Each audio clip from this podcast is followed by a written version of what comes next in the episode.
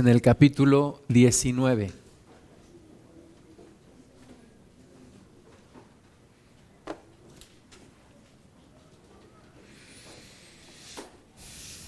Hechos 19 y antes de empezar a leer vamos a hacer una oración. Señor, gracias te damos por esta hora en donde podemos escudriñar tu palabra con libertad, Señor, sobre todo con la presencia de tu Espíritu Santo. Pedimos tu dirección Pedimos, Señor, que tú nos hables, que tú toques nuestro corazón y que hagas el cambio, Padre, que solamente tú puedes hacer en nosotros. A ti sea toda la gloria en el nombre de Jesús. Amén. Bueno, vamos a ver entonces en el libro de Hechos, capítulo 19. Este libro, como sabemos, trae toda la la historia de la primera iglesia y algunos dicen que más que los hechos de los apóstoles son los hechos del Espíritu Santo en la primera iglesia. Y hay algunas cosas claves que podemos y que debemos de aprender de la primera iglesia. Y una de ellas es que la primera iglesia estaba pegada a la palabra de Dios, buscando siempre, siempre el propósito de Dios a través de dos cosas, la palabra de Dios, eh, la palabra escrita y la presencia del Espíritu Santo. Entonces, esas dos cosas podemos nosotros aprender para poder caminar en los mismos hechos, en los mismos milagros que la primera iglesia caminó. Hechos 19, versículo 1, dice, aconteció que entre tanto que Apolos estaba en Corinto, Pablo después de recorrer las regiones superiores, vino a Éfeso y hallando a ciertos discípulos, les dijo, ¿recibisteis el Espíritu Santo cuando creísteis? Y ellos le dijeron, ni siquiera hemos oído si hay Espíritu Santo.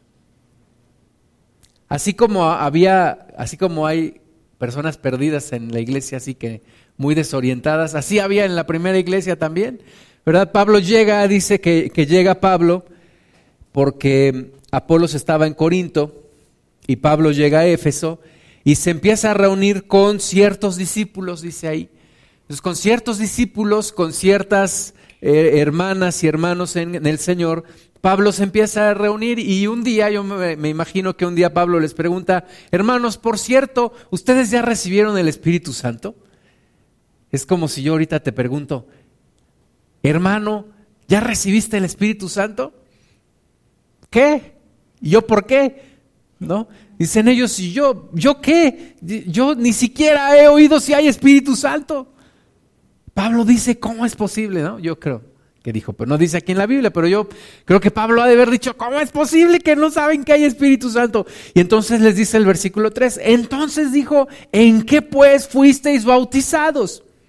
Ellos dijeron, en el bautismo de Juan, ¿verdad? El bautismo de Juan, el bautismo de Juan el Bautista, recordemos que era un bautismo en arrepentimiento, era un bautismo en agua, pero Juan el Bautista dijo, detrás de mí viene uno que es antes que yo, él les bautizará con el Espíritu Santo y el fuego de Dios.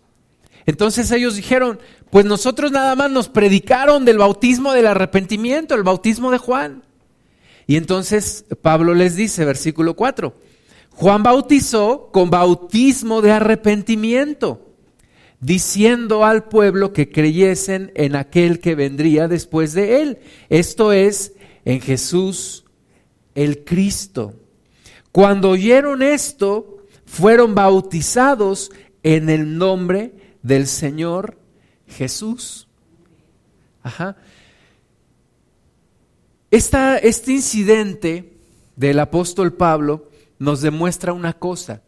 Necesitamos instrucción. Necesitamos ser instruidos. Yo no puedo decirle nada más a una persona, ven, recibe a Cristo y eres salvo. ¿Verdad? Sería como una persona que, que abandona un bebé. Nosotros necesitamos instruir a las personas que creen en Jesús. Entonces hay algo, hay una necesidad de instrucción. Algunos le llaman discipulado. algunos le llaman instrucción, algunos le llaman enseñanza, pero hay una necesidad de instruir a todo aquel que empieza a caminar en Cristo. Hay una preparación que debemos de tener.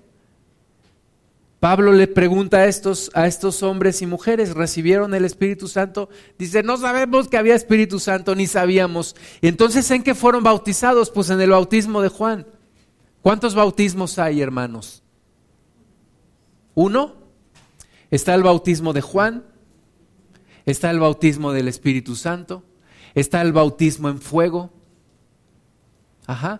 Entonces, ¿en cuál bautismo fueron ustedes bautizados? Ellos dicen, pues en el bautismo de Juan y Pablo los empieza a instruir y les dice, bueno, el bautismo de, Juan es un bautismo para arrepentimiento, pero necesitan recibir el Espíritu Santo. Y yo creo que Pablo les empezó a explicar, les empezó a, instruir y entonces dice el versículo 5 que cuando oyeron esto fueron bautizados en el nombre del Señor Jesús. Versículo 6. Y habiéndoles impuesto Pablo las manos, vino sobre ellos el Espíritu Santo y hablaban en lenguas y profetizaban.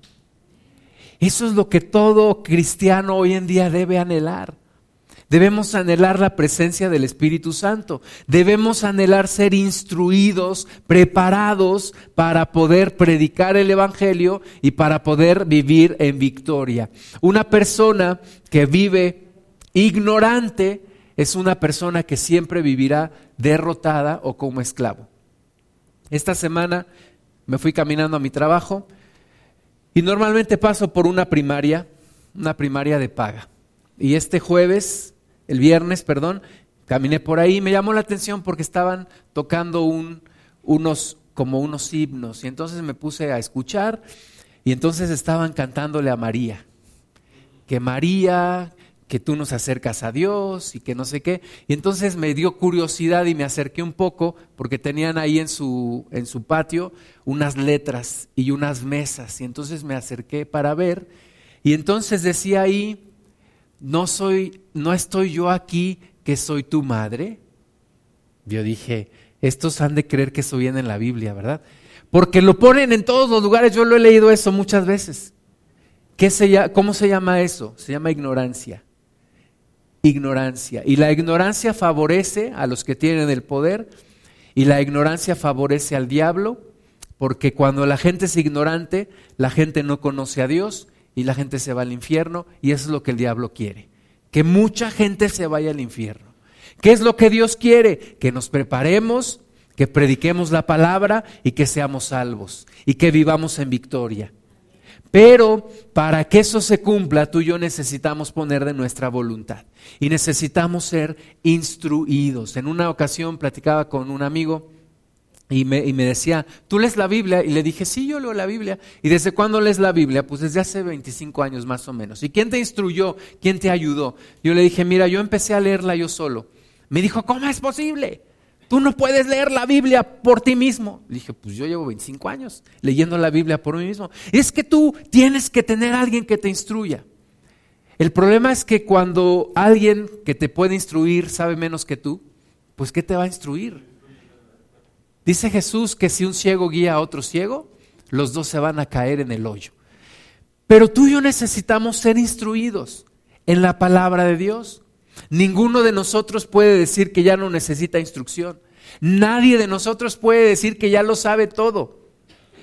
Todos necesitamos instrucción. Tú necesitas instrucción. Yo necesito ser instruido por la palabra de Dios. Lo hacemos de diversas maneras. Lo hacemos en lo personal, en lo íntimo, leyendo la palabra de Dios, en oración, porque dice la palabra que tenemos la unción y por lo tanto dice que no tenemos necesidad que nos enseñen en ese nivel. Cuando el Espíritu Santo está con nosotros, leemos la palabra. Pero también dice la Biblia que Él levantó maestros para enseñarnos la palabra de Dios. Y yo necesito ser instruido en la palabra de Dios, porque si no puede suceder lo que le pasó a estos discípulos, se estaban perdiendo una grandísima bendición, la gran bendición de tener el Espíritu Santo en sus vidas. No sabían que había Espíritu Santo. Hasta que Pablo les dice, pues entonces, ¿en qué se bautizaron? ¿Verdad? Ya casi yo creo les ha de haber dicho, no os hagáis, hermanos. ¿En qué fueron bautizados? Pues en el bautismo en agua. ¿Cómo es posible, hermanos? Están ustedes como 30 años retrasados. Vamos, vengan, vamos, les voy a explicar, los voy a instruir. Vamos a bautizarlos en el Espíritu de Dios. Amén. Y fueron bautizados y hablaban lenguas y profetizaban. ¿Cuántos de ustedes han profetizado? No levanten la mano. Pero yo creo que la gran mayoría de nosotros no ha profetizado nunca. ¿Por qué? Porque no sabemos lo que dice la palabra de Dios. La palabra de Dios dice, yo quisiera que todos profetizaran, pero más que hablaran, que hablaran en lenguas, pero más que profetizaran. Y entonces, oye, ¿y qué tengo que hacer? El otro día, el hermanito Dorian me, le dice a, me dice, oye, ¿tú por qué hablas así? Y le dice Maggie, ah, yo luego te explico. Es que se lo da Dios dice, para que hable en lenguas, se refería al niño. ¿Por qué no hablamos en lenguas todos? Porque creemos que no es necesario, ¿verdad? Si no, el niño pues, nos hubiera quedado viendo a todos, pero se me quedó viendo a mí. Porque dijo, ¿tú por qué hablas así? ¿Estás loco? ¿Qué te pasa? No. Es el Espíritu de Dios. Todos necesitamos hablar en lenguas. Necesitamos tomar la palabra de Dios y vivirla. La ignorancia te puede hacer vivir fuera de la bendición de Dios. Te platico una historia cuando había, cuando había eh, embarcaciones y era prácticamente la única forma de cruzar un continente a otro. Había un señor que había ahorrado por muchos días para comprar su boleto y tomar un barco que zarpaba en el puerto de Liverpool en Inglaterra y llegaría hasta Nueva York en América. Entonces este señor ahorró le costó mucho trabajo, pero finalmente compró el boleto y dijo, bueno, pues son varios días, yo voy a estar en ese barco, ¿qué voy a comer? Ya no me alcanza para pagar mi comida. Y entonces fue a la tienda y compró unas galletas saladas y un, y un queso, perdón, apestoso. Queso de ese añejo. Y entonces dijo, bueno, yo voy a pagar mi boleto, ya lo tengo, y todos los días no me importa, voy a sacrificarme, voy a comer galletas con queso. Y entonces el Señor se subió al barco y todas las, las comidas, los desayunos, las cenas, cuando él veía que la gente se iba al comedor, él se escondía en un lugar y se comía sus galletas con su queso apestoso. Y entonces, faltando un día para llegar al destino, un señor lo ve y se le acerca y le dice, oiga señor, me da curiosidad. Todas las veces que comemos, cenamos o desayunamos, yo lo veo que usted se aparta. Y él le dijo, Señor, no me avergüence. Lo que pasa es que yo no tenía suficiente dinero para pagar las comidas. Y entonces me compré estas galletas y este queso apestoso para comerlo, para poder llegar a mi destino. Y le dijo el otro, Señor, usted me da mucha lástima, Señor. Fíjese que las comidas, los desayunos y las cenas estaban incluidos por el precio del boleto que usted pagó. Y usted todos los días comiendo queso apestoso con galletas rancias. Y así hay muchos cristianos que por ignorancia viven algo que Dios no quiere que vivan. Y si eso pasa en la iglesia de Cristo, no les cuento lo que pasa en el mundo. La gente vive de fábulas, de cuentos, de alguien que alguien les platicó. Yo cuando leo esa, esa, esa escritura que ponen que dice, no estoy yo aquí que soy tu madre, yo digo, no, Nel Pastel, no, tú no estás aquí, tú no eres mi madre. Mi mamá se llama Alicia, no se llama Guadalupe ni se llama María. Pero ¿por qué lo cree la gente? Por ignorancia. Perdónenme, pero es ignorancia. Y hay gente muy preparada académicamente que cree esas mentiras. ¿Por qué? Por una ignorancia espiritual, por una ignorancia que les lleva a vivir en esto. Nuestro país lleva siglos, siglos viviendo en la ignorancia de quién es Dios. Y nuestro país necesita despertar y necesita gente que les instruya que les ayude a conocer la palabra de Dios. ¿Quiénes son esa gente? Nosotros. No porque nosotros seamos mejores, no, Pero nosotros hemos recibido el llamado de Dios de instruir a aquellas personas que no conocen la palabra de Dios, que piensan que la Biblia dice, ayúdate que yo te ayudaré, que piensan que la palabra de Dios dice tantas cosas que no las dice.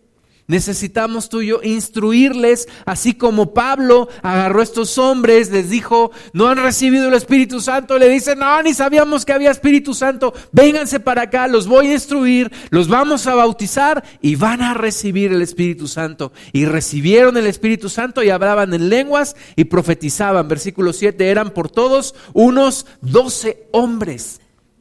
Doce hombres dispuestos a ser enseñados de la palabra de Dios. Hay una característica que necesitamos tener las personas que hemos recibido a Cristo y es el ser enseñables. Enseñables.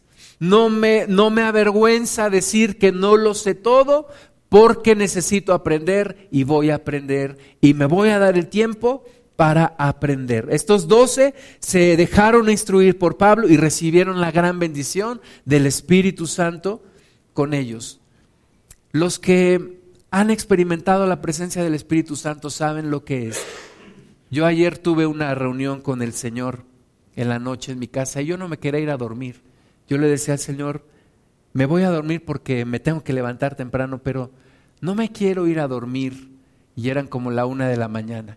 Decía, no me quiero ir a dormir, quiero estar contigo, quiero platicar, quiero abrir mi corazón, quiero que me enseñes, quiero enseñarte lo que hay en mi corazón y quiero que me sanes y quiero tantas cosas. Es una bendición tener el Espíritu de Dios.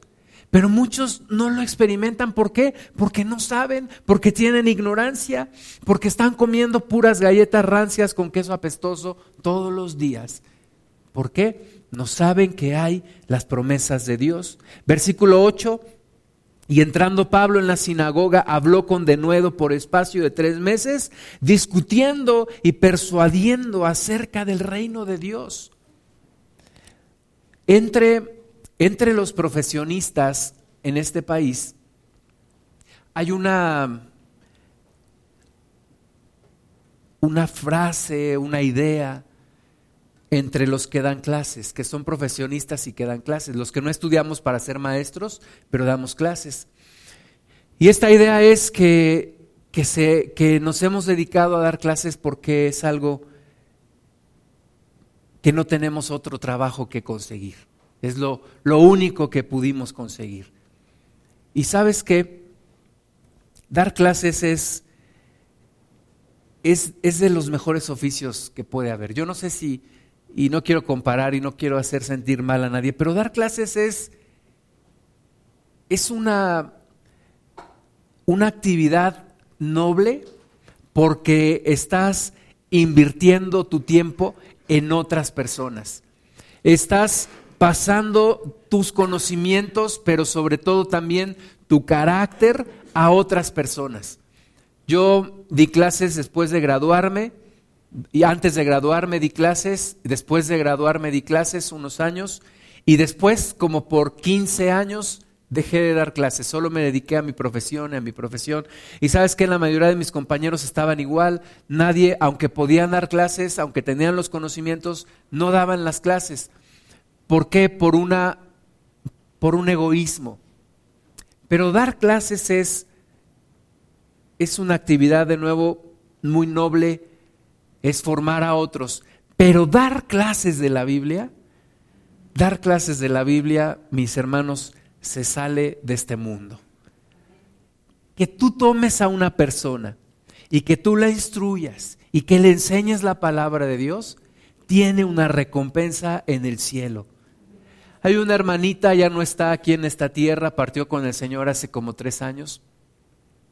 Y esta hermana me empezó a enseñar la Biblia en su casa. Yo iba todos los martes a su casa, ella vivía allá por el sur de la Ciudad de México, y yo como estudiaba todavía, tenía tiempo para ir los martes, y entonces iba, y ahí en, el comedor de su casa, abría su Biblia, sacaba su cuaderno, yo llevaba mi Biblia, sacaba mi cuaderno y empezábamos a estudiar la palabra de Dios. Ahí yo recibí el don de lenguas. Ahí yo empecé a hablar en lenguas. En una reunión en la casa de esta mujer, ella y yo. Y yo recibí el Espíritu de Dios. Y hoy que esta mujer ya no está, su, su labor continúa en mí. Cuando ella murió, me llamaron a, a, estar en su funeral, estuve ahí en su funeral, estuvimos compartiendo la palabra el hermano Gustavo Gamboa, que me compartió la palabra por primera vez, que invirtió su, tiempo en mí. Me acuerdo que en, terminando de la clase de inglés, yo me acercaba a él, tenía como una hora, media hora libre, y entonces me decía, vente, vamos a mi cubículo. Sacaba su Biblia y empezábamos a estudiar la palabra de Dios. Y yo subrayaba y yo le hacía preguntas y él me enseñaba y me decía, tampoco ya no está en este mundo, partió con el Señor, pero su labor en mí permanece. Enseñarle la palabra de Dios a alguien es de lo mejor que puedes hacer, es de lo mejor que puedes hacer en tu vida. Predicarle, enseñarle la palabra. Ahora no necesitas ser un excelente maestro graduado en Harvard para enseñar y tener un certificado de competencias y no, Simplemente agarrar tu Biblia, invertirle tiempo a la persona y decirle vamos a estudiar. Vamos a estudiar. ¿Tienes algunas preguntas?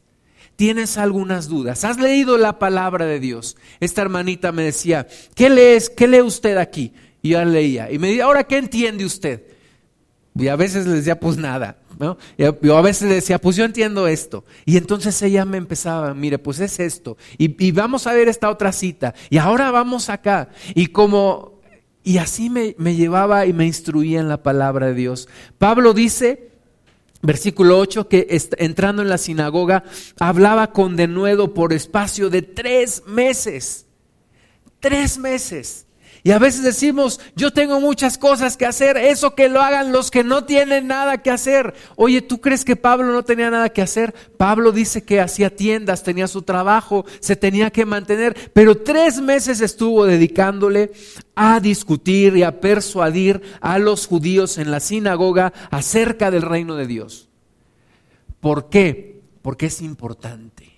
Es importante, es indispensable y es de lo más importante. Yo te pregunto, ¿qué vale más que el alma de una persona? ¿Qué vale más que el alma de una persona? El jueves yo estaba en una reunión donde había pues fácilmente como mil personas y yo, y yo estaba orando mientras hablaban y hablaban y hablaban. yo decía, Señor, de toda esta gente, ¿cuántos conocerán tu evangelio? De toda esta gente, si hoy muriéramos todos, ¿cuántos irían al cielo? Yo quiero pedirte que, que reacciones y que veas que hay una gran necesidad en este mundo. No conocen la palabra de Dios. Hablaba con, con, una persona también en la semana y le predicaba y me decía, es que esto nunca me lo enseñaron en el catecismo. Y yo le dije, pues a mí tampoco.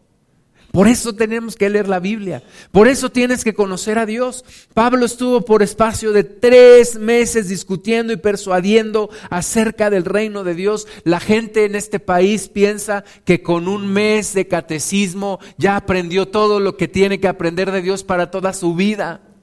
Creen que la primera comunión es la única comunión que tienen que tener con Dios porque de ahí se olvidan para siempre. El catecismo no es ni, ni lo equivalente a palitos uno o plastilinas dos, hermanos. En el catecismo además ni siquiera te enseñan muchas veces lo que es la palabra de Dios. Hay mucho por aprender. Hay un largo camino que recorrer. No es ni siquiera comparable a los doctorados que hay en el mundo. Enseñarse en Cristo es un camino para toda la vida. Para toda la vida. Nunca dejas de aprender. Nunca dejas de descubrir más de Dios. Pablo le dedicó tres meses de su vida a la sinagoga en Éfeso.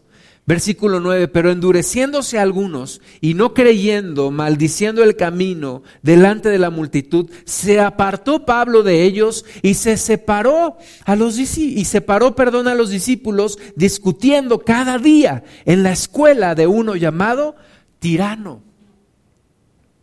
Una vez este, estábamos predicando el evangelio aquí abajo y me encontré a, a una persona que, que ya conocía y entonces le empecé a compartir y me empezó a, poner este, argumentos y tal. Y, y entonces me acordé del consejo de un, de un pastor que un día me dijo, cuando alguien no te quiera escuchar, no gastes tu tiempo, porque habrá otros que sí te van a querer escuchar. Y Pablo siguió este principio. Pablo dijo que ustedes no me quieren escuchar, le invertí tres meses en ustedes, no quieren escuchar, me voy a buscar otros que sí quieran escuchar. Y dice que se encontró con un hombre llamado tirano, y en, y en, su escuela tendría una escuela a lo mejor de filosofía, a lo mejor de yoga, a lo mejor de karate, de corte y confección, yo no sé de qué, pero en esa escuela Pablo agarró ese lugar y empezó a enseñar la palabra de Dios. Dice el versículo 10, así continuó por espacio de dos años. Dos años de manera que todos los que habitaban en Asia, judíos y griegos, oyeron la palabra del Señor Jesús. Dos años. Yo te pregunto, ¿Has invertido dos años enseñándole a alguien la palabra? ¿Has invertido dos años tú aprendiendo la palabra de Dios? La gran mayoría, la gran mayoría de, las, de los hermanos y de las hermanas en las congregaciones no llevan una metodología para aprender la palabra. Y luego hay cada cosa, cada cosa que viven en ignorancia por no conocer la palabra de Dios. Porque pensamos que venir, escuchar un mensaje que además ni tomamos nota, por lo tanto es una palabra que entra por un oído y sale por el otro, y se lo lleva el viento y, se pierde. Y algunos dicen, no, es que esto es como por osmosis. Yo escucho la palabra, aunque esté dormido, viene la palabra y se me queda impregnada. No es cierto, no es cierto tienes que llevar una metodología. Yo no puedo, ¿cuántos de nosotros que estudiamos la primaria fuimos a la primaria sin apuntes? ¿Cuántos de nosotros que estudiamos la secundaria fuimos a la secundaria sin apuntes? Los que tuvimos la bendición de ir a la preparatoria. Ahora los chamacos ya nada más quieren tomar fotos del pizarrón. Ahí está. ¿Me deja tomar la foto, maestro? Si quieres que pose para ti. ¿Verdad? Ya no quieren tomar apuntes, pero bueno, al menos toman fotos. Pero muchas veces los cristianos ni siquiera llegamos con Biblia a la iglesia. Ay, lo proyectan, no te preocupes. Sí, pero ¿dónde vas a anotar? ¿Dónde vas a recordar? Dicen que el, el, más, el más brillante de los pensamientos es menos efectivo que la más tenue de las tintas. Tú tienes que anotar. Tú tienes que recordar, tú tienes que repasar la palabra de Dios. Antes en los cursos hacíamos examen y, a veces a algunos les iba muy bien, otros les iba muy mal, porque no estudiamos, no anotamos, no subrayamos nuestra Biblia, no llevamos una metodología de aprendizaje de la palabra de Dios. Oye, si la gente en el mundo ahora está tan preocupada que el aprendizaje, que no sé qué, que las competencias, que quién sabe qué tanta cosa, que la planeación. Mi esposa todos los días llega a planear, yo le digo, tú pareces avión, todos los días planeas y planeas y planeas, y ahí la veo que se duerme hasta bien tarde. Y nosotros en la iglesia, ay, nada más asiste, con lo que se te pegue, lo que, lo que nazca de tu corazón. No, tú necesitas aprender la palabra de Dios, dominar el conocimiento de la palabra de Dios para que lo puedas enseñar a otros, para que lo puedas transmitir a otros y para que tú misma y tú mismo te, bendigas a ti misma o a ti mismo con las palabras, con las promesas del Señor. Vamos a ver Oseas capítulo 4. Oseas capítulo 4. Necesitamos, amados hermanos, el conocimiento de la palabra de Dios. El conocimiento de la palabra de Dios. Ya vas por Apocalipsis y no la encuentras. Eso quiere decir que no lees, que no dominas tu Biblia. Oseas capítulo 4 Dices, no lo trae mi Biblia.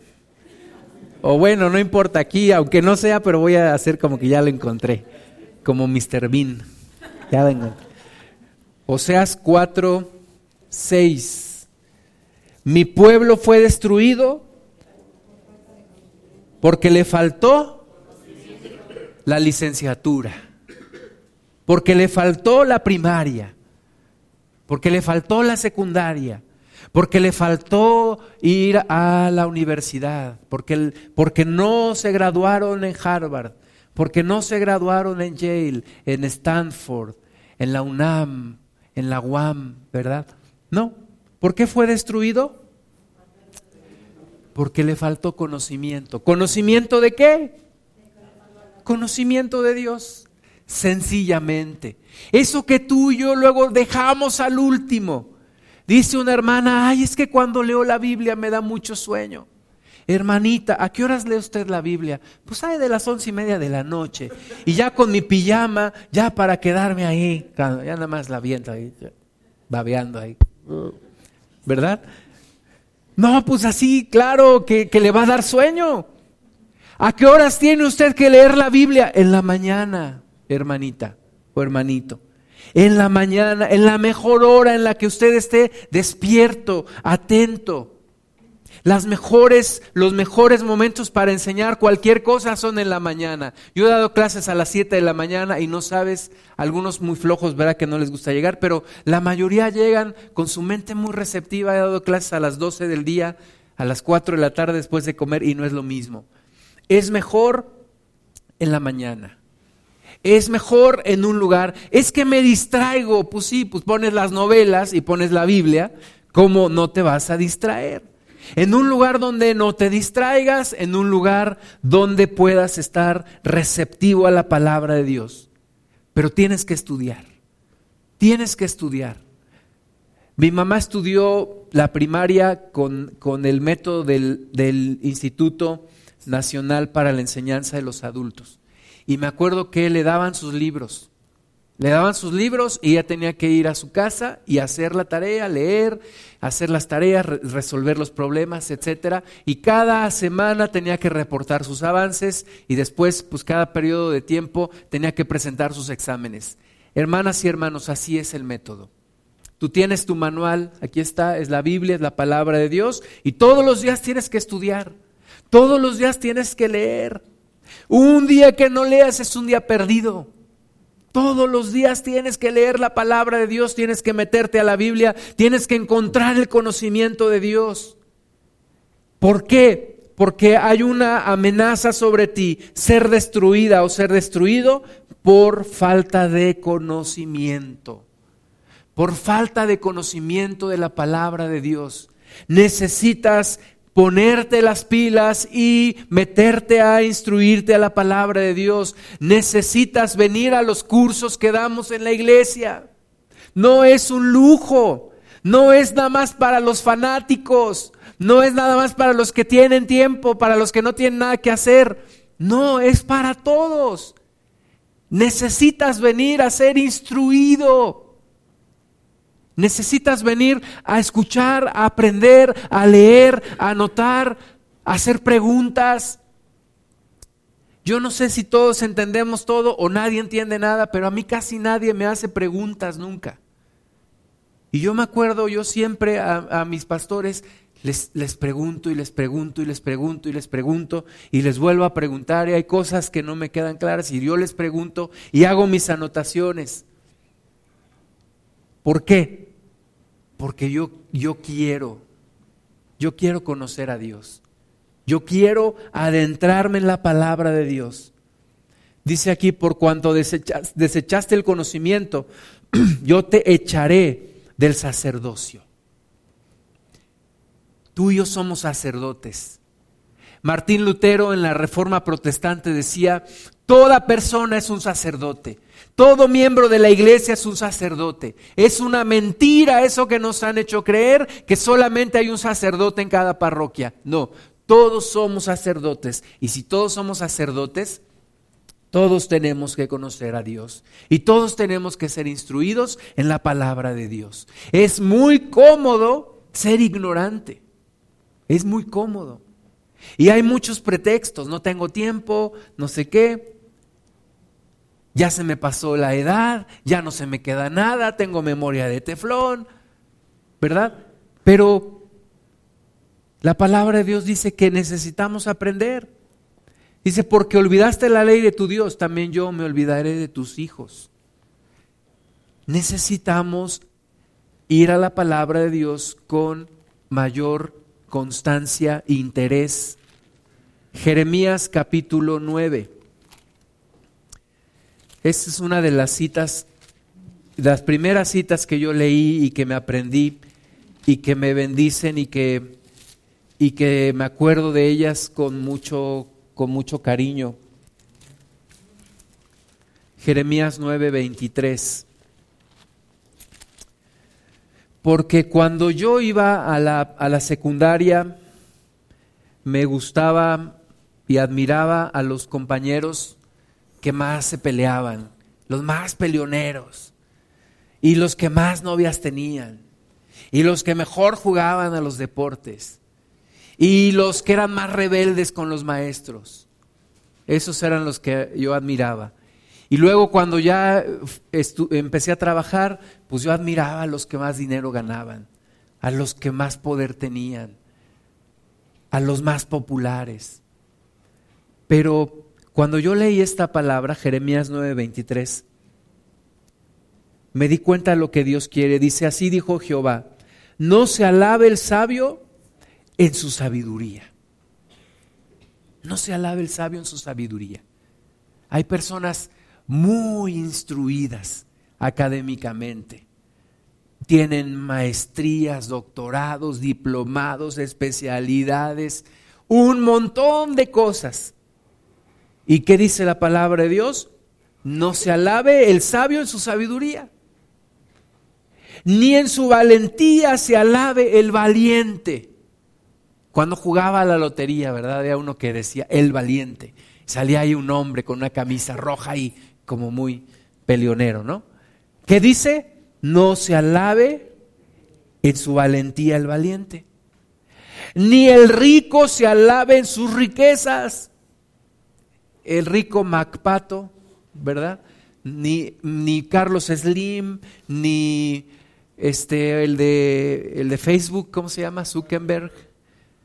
¿Qué dice?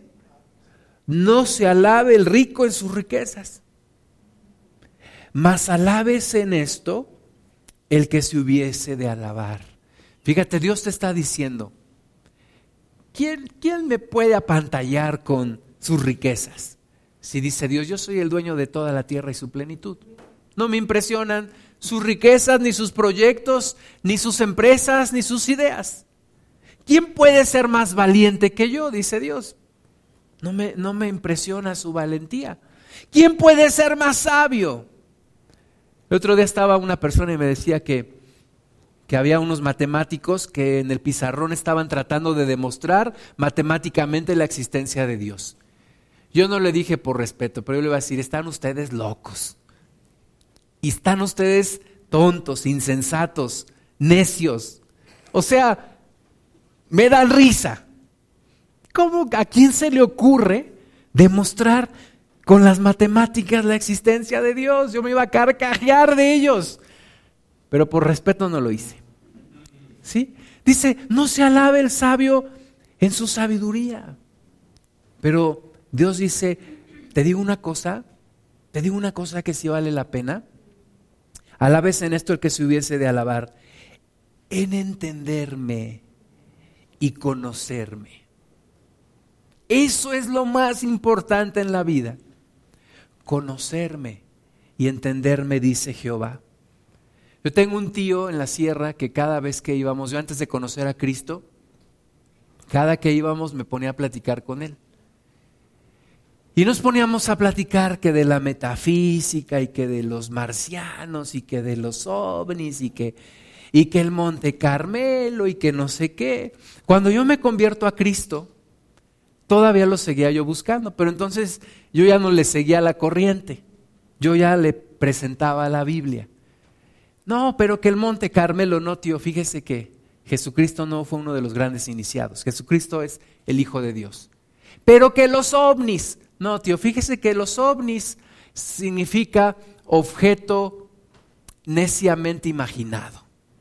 Objeto volador neciamente imaginado. Fíjese que los ovnis son manifestaciones demoníacas.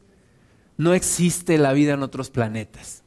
Y entonces ya no, ya no había tema de conversación porque él ya no, él como que decía, no, tú ya como que ya no me gusta platicar contigo, ¿verdad? Pero, pero esa es la verdad. Lo más importante en esta vida es conocer a Dios y entenderlo. Conocerme y entenderme, dice, dice Jehová. ¿Sabes que hay algunas personas, algunas personas abandonadas en este mundo. Y muchas de ellas son personas con muchas experiencias, personas mayores de edad. Y sabes que muchas veces la gente ya no va a hablar con ellos, ya no platica con ellos, ya no los escucha y los abandonamos.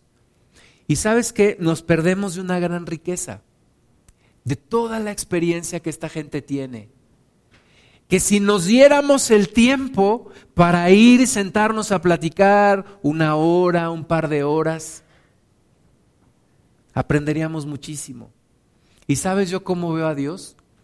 Como, como ese ser que tiene tanto que enseñarnos, tanto que decirnos, pero nosotros no tenemos el tiempo para Él. Es, Dios tiene tanto para compartir con nosotros, para decirnos, para instruirnos, pero ay Dios, yo tengo tanto que leer en el Facebook, en el Twitter, yo cada vez que le doy clic ahí donde dice New Tweets, tengo como 500, ay Señor, y, luego lo que publican en, en el Facebook, que, que, los 15 años de Rubí, y que yo me tengo que enterar de todo, Señor, y, y luego que mis compañeros que vienen y me quitan el tiempo, se vienen a sentar, a platicar ahí, y luego ya no hay yo cómo decirles, ya no te quito más mi tiempo, amigo, este, ¿verdad?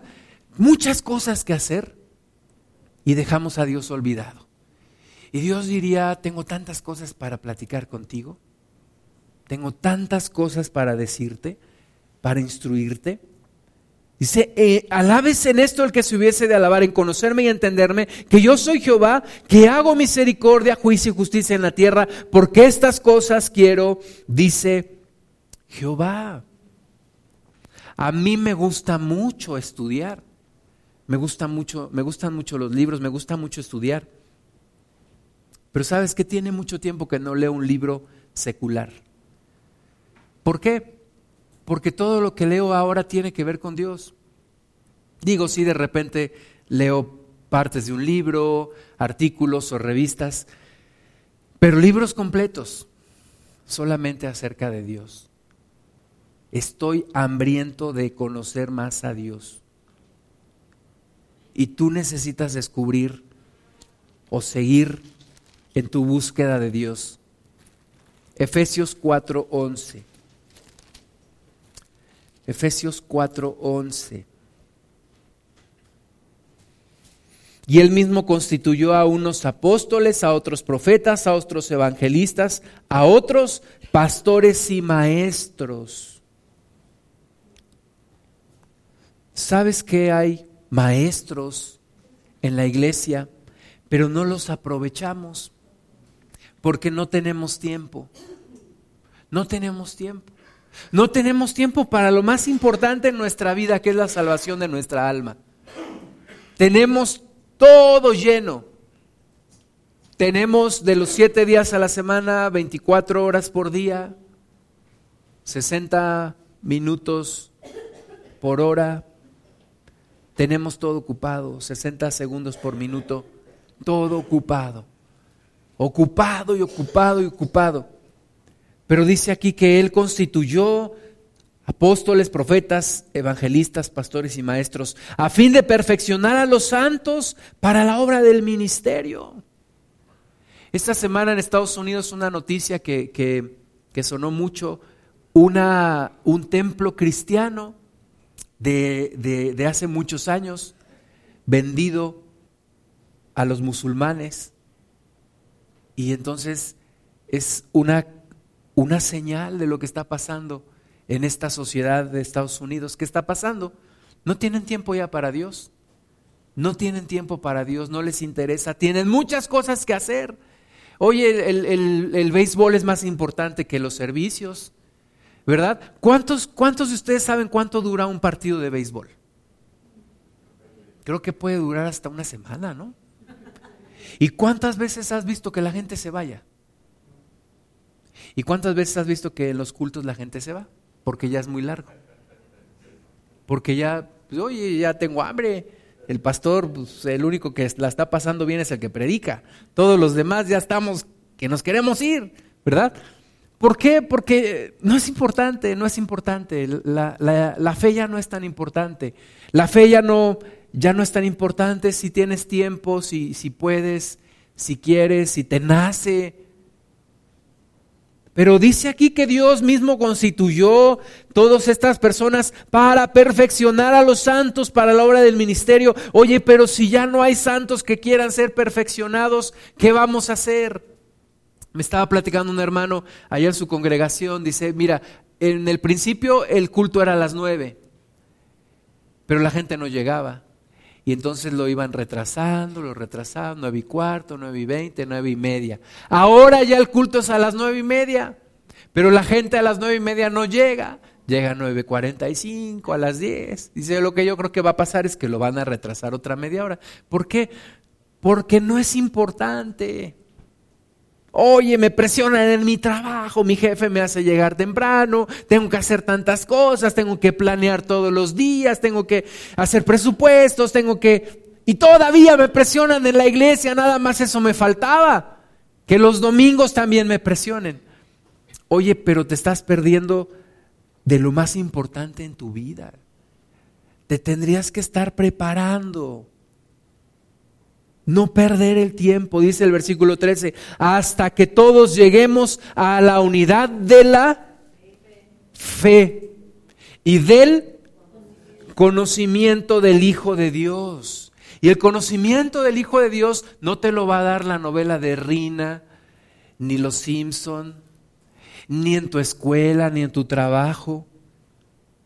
El conocimiento del Hijo de Dios te lo va a dar tu comunión con Dios en la lectura de la palabra, en el que vengas a los cursos, en el que escuches la palabra de Dios. Dice la Biblia que la fe viene por el oír, pero no oír al Mariano que sale en, la radio, ¿no? Que luego cuenta sus historias y que no sé qué. No, el oír la palabra de Dios. La fe viene por el oír. El oír la palabra de Dios. Para que ya no seamos niños fluctuantes llevados por doquiera de todo viento de doctrina por estratagema de hombres que para engañar emplean con astucia las artimañas del error, sino que siguiendo la verdad en amor, crezcamos en todo, en aquel que es la cabeza, esto es Cristo. Necesitamos ser instruidos. Amén. Necesitamos ser instruidos todos.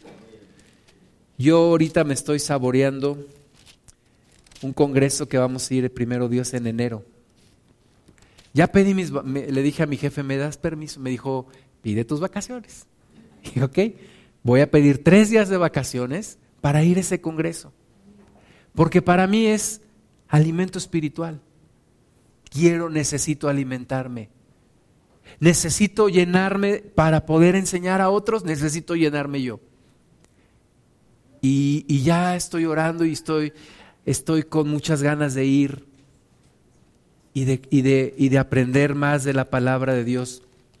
Este año, este año que, vamos a terminar, estuvimos en ese mismo congreso que organiza el hermano Wen Myers. Quien quiera, quien esté interesado de asistir, con todo gusto le paso los datos y vamos. Pero este año hubo una, una predicación, no les exagero, pero yo me sentí en el cielo de, sentir la presencia y el conocimiento del Señor y cómo, y cómo cómo hay momentos en donde parece que se te abre el cielo y, y te muestra el Señor algunas cosas. Es, es maravilloso. Una vez vino aquí un hombre y, y estuvo en una, en una enseñanza y me dijo, yo he pagado miles de pesos por estar en cursos que de neurolingüística, que de no sé qué, que de tal. y nunca, y nunca había recibido una exposición como la que hoy presencié gratuitamente.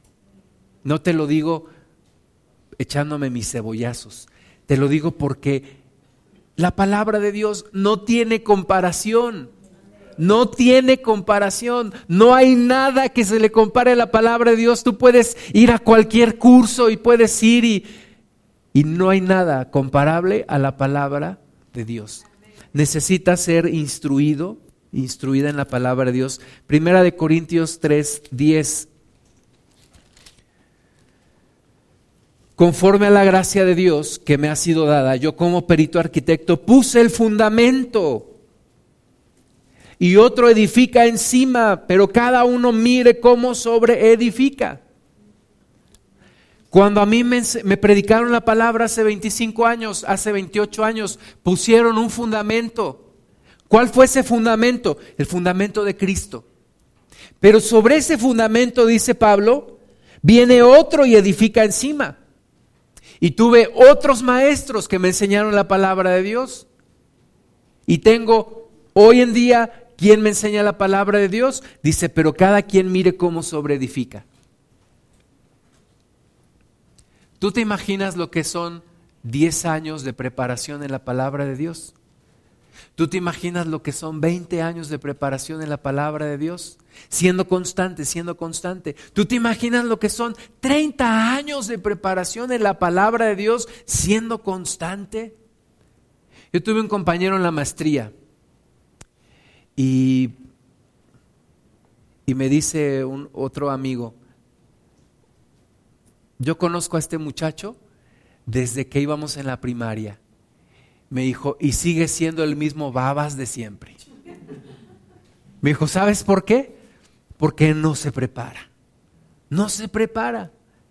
Entonces hay cristianos que llevan 30 años, pero es como cuando dices es que yo pasé por la primaria pero de noche entonces hay cristianos que llevan muchos años, pero, pero no son constantes, no leen la palabra, no se meten a los cursos, no practican, no enseñan, no se reproducen y entonces, pues ¿cómo crecen? Pero tú imagínate lo que serán tus primeros cinco años, tus primeros diez años, veinte, treinta años en el Señor si tú te preparas. Tú imagínate todo lo que se puede edificar. Entonces dice, cada quien vea cómo sobreedifica. Versículo 11, porque nadie puede poner otro fundamento que el que está puesto, el cual es Jesucristo. Yo te pregunto hoy, dicen, decía en el periódico de hoy, de aquí de Pachuca, diez mil personas van a la villa de aquí de Pachuca. Ocho millones a la basílica en el DF han puesto otro fundamento. Han cambiado el fundamento. Y dice aquí que nadie puede poner otro fundamento que el que está puesto, el cual es Jesucristo. Me estaba, no estaba platicando ayer mi hija, es que yo tengo una amiguita, dice que va a una iglesia que ya son los titistas de Jesucristo. Y dije, ¿qué? Los titistas, porque el pastor se llama Tito, entonces son los titistas. Ahora sí como dicen los jóvenes, no manches. ¿Cómo que los titistas? Nadie puede poner otro fundamento que el que ya está puesto. ¿Verdad? Aquí no vamos a ser todos los gustavistas. No. Porque nadie puede poner otro fundamento que el que está puesto, el cual es ¿quién? Jesucristo. Jesucristo. Es muy difícil engañar a una persona preparada. Es muy difícil engañar a una persona preparada. Yo por eso creo que la, religión popular tiene tanta gente. Porque es muy fácil engañar a una persona ignorante. y perdón lo digo con respeto y con amor, pero nuestro pueblo de México es ignorante espiritualmente, es ignorante. Es una realidad, no es un insulto, es, es un pueblo ignorante. El Señor Jesús y la, la palabra de Dios más bien dice, en un, en, un, en un, versículo le llama al Señor al pueblo pueblo loco e ignorante. Pueblo loco e ignorante, desconocedor de las palabras de Dios, desconocedor del texto de la Biblia. ¿Y qué pasa? Pues es muy fácil manipular a la gente ignorante. Muy fácil manipular a alguien que no conoce. Dice una persona, oye, pero no es mucho riesgo en que todos lean la Biblia y cada quien interprete a su manera. Y yo digo, ¿y no le ves más riesgo a que solo uno la lea y uno interprete a su manera? Si entre todos la leemos, entre todos discutimos y entre todos le encontramos la verdad guiados por el Espíritu Santo. Entonces cada quien mire cómo sobreedifica. Versículo 12, y si sobre este fundamento alguno edificare oro, plata, piedras preciosas, madera, heno, hojarasca, la obra de cada uno se hallará manifiesta porque el día la declarará, pues por el fuego será revelada, y la obra de cada uno cual sea, el fuego la probará. Nuestra obra se probará, nuestra vida que vamos edificando y lo que hemos hecho a lo largo de nuestro caminar en Cristo se va a probar. Hay pruebas, hay adversidades y vamos a ser probados. Y entonces dice que ahí se verá si edificamos con madera, con hojarasca o con piedras preciosas. Versículo 15, si la obra de alguno se quemare, él sufrirá pérdida. Si bien él mismo será salvo, aunque así como por fuego. Entonces yo tengo que estar consciente, lo que yo edifico se va a probar. El tiempo, si yo lo desperdicio, si yo desperdicio el tiempo, un día voy a ser probado y voy a ser hallado en vergüenza. Si yo aprovecho el tiempo, un día voy a ser probado y ese día voy a salir adelante. Si yo me meto al conocimiento de la palabra del Señor. Hechos 11, 19. Hay una, una, congregación en la, en, en la primera iglesia que es la iglesia de Antioquía y algunos lo toman como la iglesia modelo, la iglesia de Antioquía, la congregación de Antioquía. ¿Por qué? Dice, ahora bien, los que habían sido esparcidos a causa de la persecución que hubo con motivo de Esteban, pasaron hasta Fenicia, Chipre y Antioquía, no hablando a nadie la palabra, sino solo a los judíos. Pero había entre ellos unos varones de Chipre y de Sirene, los cuales, cuando entraron en Antioquía, hablaron también a los griegos anunciando el Evangelio del Señor Jesús. Y la mano del Señor estaba con ellos y gran número creyó y se convirtió al Señor. Fíjate, inicialmente eran solo judíos, pero le empiezan a predicar a los gentiles y se empiezan a convertir. Y entonces un gran número, dice aquí, creyó y se conformó la iglesia de Antioquía. Dice, llegó la noticia de estas cosas a oídos de la iglesia que estaba en Jerusalén y enviaron a Bernabé para que fuese hasta Antioquía. Este cuando llegó y vio la gracia de Dios, se regocijó y exhortó a todos a que con propósito de corazón permaneciesen fieles al Señor, porque era varón bueno y lleno del Espíritu Santo y de fe, y una gran multitud fue agregada al Señor. Pero si nosotros no le damos la importancia a congregarnos, a ser puntuales, a venir a los cursos, a venir a las reuniones, a estar todos los días leyendo la palabra de Dios, orando al Señor. Y, a lo mejor alguien está pensando ahorita, estás tú loco, ¿cómo me voy a ser tan fanático? Yo decía lo mismo, yo decía, yo no voy a ser un fanático, yo no voy a ser como mi profesor de inglés que todos los días trae su Biblia en el portafolios. Yo no voy a ser como mi profesor que todos los días está metido en la iglesia, todos los domingos, que le anda predicando a todo mundo. Yo no voy a ser tan fanático como él. Y yo hoy digo, yo quiero ser tan fanático como él. porque yo ya sé a dónde se fue. Porque si no, no le damos la importancia. Y de nuevo, ¿qué tiene más importancia que la salvación de tu alma? ¿Qué tiene más importancia que la salvación de la gente que está a tu alrededor?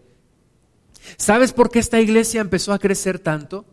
Porque la gente le dio la importancia a Dios. Ahora no te estoy diciendo que estemos aquí metidos todos los días, pero que Dios sea el centro de nuestra vida. Que Dios sea parte de nuestra vida y no Liverpool, que dice que es parte de tu vida. No, que sea el Señor el que es el centro de tu vida. Y eso se note a ojos de todos, a ojos de todos, porque Dios es el centro de tu vida. Esta, esta congregación de Antioquía se llenó de una gran multitud, fue agregada al Señor. Yo te voy a decir una cosa, vienen tiempos en donde el único refugio para la gente será la iglesia de Cristo. El único refugio para la gente será la iglesia de Cristo. Yo hablaba con, con Miguel López hace unos días y me decía, este país, refiriéndose a Estados Unidos, me decía, este país va en picada este país va en picada. Y pronto vamos a estar viendo cosas que solo salían en las películas. Y el único lugar de refugio será la iglesia de Cristo. Pero necesitamos afirmarnos, y no te lo digo para que te dé miedo, te lo digo porque estoy convencido de ello, convencidísimo. Si no nos preparamos ahorita, nos van a agarrar con los dedos en la puerta. Si no nos preparamos ahorita, después ya no va a haber, ya no va a haber tiempo. Entonces creció la iglesia en Antioquía, versículo 25. Después fue Bernabé a Tarso para buscar a Saulo y hallándole le trajo a Antioquía. Y se congregaron allí todo un año con la iglesia y enseñaron a mucha gente. Y a los discípulos se les llamó cristianos por primera vez en Antioquía. Fíjate, enseñaron a mucha gente. Esta iglesia era una iglesia dispuesta y disponible. Tú puedes decir, pues yo estoy dispuesto, pero disponible, no, no tengo tiempo. Yo estoy dispuesto a que me enseñen la palabra de Dios, pero mañana, el próximo año. Ya veremos después. Ahorita tengo muchas cosas que hacer. ¿Verdad? No. Esta iglesia de Antioquía, del más calvo se hacían trenzas, mis hermanos. Del más chimuelo mascaba tuercas. O sea, cualquiera que agarraras en esa congregación, cualquiera te hacía una liberación, te sacaba los demonios, te predicaba el Evangelio, te hablaba del Señor Jesús desde Génesis, te explicaba, te predicaba. Cualquiera de ellos no necesitaba ser el pastor o el apóstol, no, cualquiera de ellos tú lo agarrabas y cualquiera, cualquiera. Y eso es lo que yo, y eso es lo que yo anhelo. Que cualquiera de nosotros, cualquiera, predique, exponga la palabra, llena o lleno del Espíritu Santo, testimonio delante de todos, cualquiera de nosotros, el que escojan. Que no sea como en la escuela, ¿verdad? Que te toca, vamos ahora por equipos, y ahora va a participar uno, y escogen al que menos sabe. Dices, no, ah, ya perdimos. No, que, que tú digas cualquiera. ¿verdad? Que se pare el, el, Goliat como en aquellos tiempos y diga, denme uno con el que yo peleé. Y tú digas, pues escoge cualquiera, ¿con quién quieres? Órale, escógelo. Cualquiera de nosotros te predica la palabra, tiene testimonio, lleno del Espíritu Santo, instruido, cualquiera, el que tú escojas, como la iglesia de Antioquía. ¿Qué quieres ser en Cristo? Te pregunto, ¿qué quieres ser en Cristo? ¿Calentador de, silla? ¿Qué quieres ser? ¿Espectador? ¿O quieres ser agente del Evangelio? ¿Embajador de Cristo? ¿Siervo del Señor? ¿Qué quieres ser? Prepárate entonces. Si nada más quieres calentar silla, prepárate en calentar silla. ¿Quieres ser embajador del Señor? Prepárate. Prepárate para representar dignamente al Señor. Hechos 13:1. Misma iglesia de Antioquía dice, había entonces en la iglesia que estaba en Antioquía, ¿qué había? Que así digan de allá en la iglesia que hay en el venado, puro cinta negra, mi estimado. Puro cinta negra en la palabra de Dios. Del más calvo se hacen trenzas. El más chimuelo, más catuercas. A que tú agarres, te predica la palabra de Dios, te muestra un testimonio, ora por ti y te saca los demonios. Cualquiera. Amén. Que así se diga un día. Cualquiera de, de ese lugar allá arriba te va a dar un buen consejo en el Señor. Porque dice aquí había en la, en la iglesia que estaba en Antioquía profetas y maestros. No es como hoy dicen, ay, ay, es que hay una gran profeta, es que un gran ungido, es que un gran pastor. No. Dice aquí que había profetas y maestros.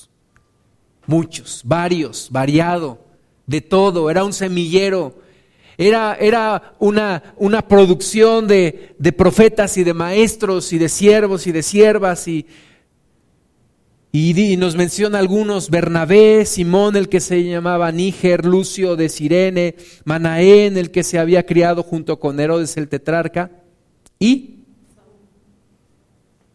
por si fuera poco, hay el Saulo, el Pablito, ¿verdad? Ahí también, entre ellos, eh, Saulo. Ministrando estos al Señor y ayunando, fíjate, ¿para qué se juntaban estos? Para ministrar al Señor y para ayunar. Ministrando estos al Señor y ayunando, dijo el Espíritu Santo, apartadme a Bernabé y a Saulo para la obra a la que los he llamado. Entonces, habiendo ayunado y orado, les impusieron las manos y los despidieron. Que un día mis hermanas y mis hermanos, de los que aquí estamos, un día así estemos orando al Señor y el Señor nos diga, apártame esta familia, la voy a mandar a la sierra, ministrar. Apárteme esta otra, la voy a mandar a las montañas. Estos otros los voy a mandar acá por Tecámac. Y estos otros van a ministrar en tal colonia. Pero para esto tuvo que haber una preparación. Una preparación. Porque si no, el Espíritu Santo diría, eh, pues a quién, tú no, tú tampoco, tú menos, tú ni vienes, tú, a ti ni te conozco, ¿verdad? No, pero cuando hay una preparación, el Señor no tiene ningún problema y dice, mire, yo he estado trabajando con esta familia, con este matrimonio, con estos jóvenes, los quiero para tal obra. Amén. Cuando mi familia y yo estábamos por salir de la Ciudad de México, había una hermanita que tampoco ya no está aquí en la tierra, que partió con el Señor. Y esta hermana, un día platicando con ella, yo le decía, hermana, ¿cómo ve? Pues nos vamos y me dice, mira, cuando el Señor dice, quiero esto acá, obedeces. Y si de aquí el Señor te lleva para allá, es su, su voluntad y nadie se puede oponer. Y salimos con la bendición de Dios, siendo el tiempo del Señor. Y yo creo que cada quien, Dios tiene planes para cada quien. ¿Verdad? No quiere decir que todos nos vamos a ir de aquí, ¿no? Pero seguramente algunos Dios sí tiene sus propósitos para ti en otro lugar. Y a lo mejor también tiene su propósito el Señor para que vayas y le prediques a ciertas personas y para que vayas e instruyas a otras. Pero requieres preparación. Requieres preparación. Aquí estuvo el mes pasado un pastor que es, eh, es pastor en el Instituto Bíblico que está aquí abajo. Y él nos decía, aquí estaba parado y nos decía, a los pastores nos dijo, pastores, la gente no se instruye en los institutos, la gente aprende en las congregaciones. Y nos decía él, yo siendo maestro de instituto, les digo que la gente no se prepara en los institutos, se prepara en las congregaciones. Un día una persona, yo le estaba predicando y así como queriéndome ningunear, me dice, ¿y tú dónde has estudiado la Biblia? Me, dijo, ¿y tú dónde has estudiado? Yo le dije, mira, yo soy ingeniero en computación y tengo una maestría en dirección de empresas. ¿Pero dónde has estudiado la Biblia? Y dije, tengo más de 20 años tomando cursos, dando cursos en las congregaciones donde he estado y más de 20 años leyendo la palabra de Dios. Ahora tú dime cuántas veces has leído la Biblia. No, pues ninguna. Bueno, ¿no crees que tengo algo que poderte enseñar? Sin soberbia, sin arrogancia, pero en algo te puedo ayudar a conocer la palabra. Está en nosotros lo que queramos hacer de nuestra vida. Y Dios quiere que seamos maestros de la palabra, se requiere, se requiere. Vamos a ponernos de pie. Por favor. Cuando cuando mi papá era niño me platica que uno de mis tíos a quien conocí, que ya tampoco vive, simplemente sabiendo leer y escribir, lo hicieron maestro de la comunidad. ¿Por qué? Y ayer me estaba acordando con una persona que antes, me decía esta persona, es que antes no, no necesitabas tener un título para, para ser maestro. ¿Por qué? Porque era tanta la necesidad de, de nuestro país que cualquier persona que supiera leer y escribir, la metían a dar clases. Y yo te digo una cosa, hay tanta necesidad espiritual en México que no te puedes dar el lujo de no enseñarle a alguien la palabra de Dios. Tienes que prepararte y tienes que instruir la palabra de Dios. Vamos a orar por nuestro país, que hoy otra vez, año tras año, parece que el diablo se encarga de mostrárnoslo como hay tanta gente desviada del camino de Dios.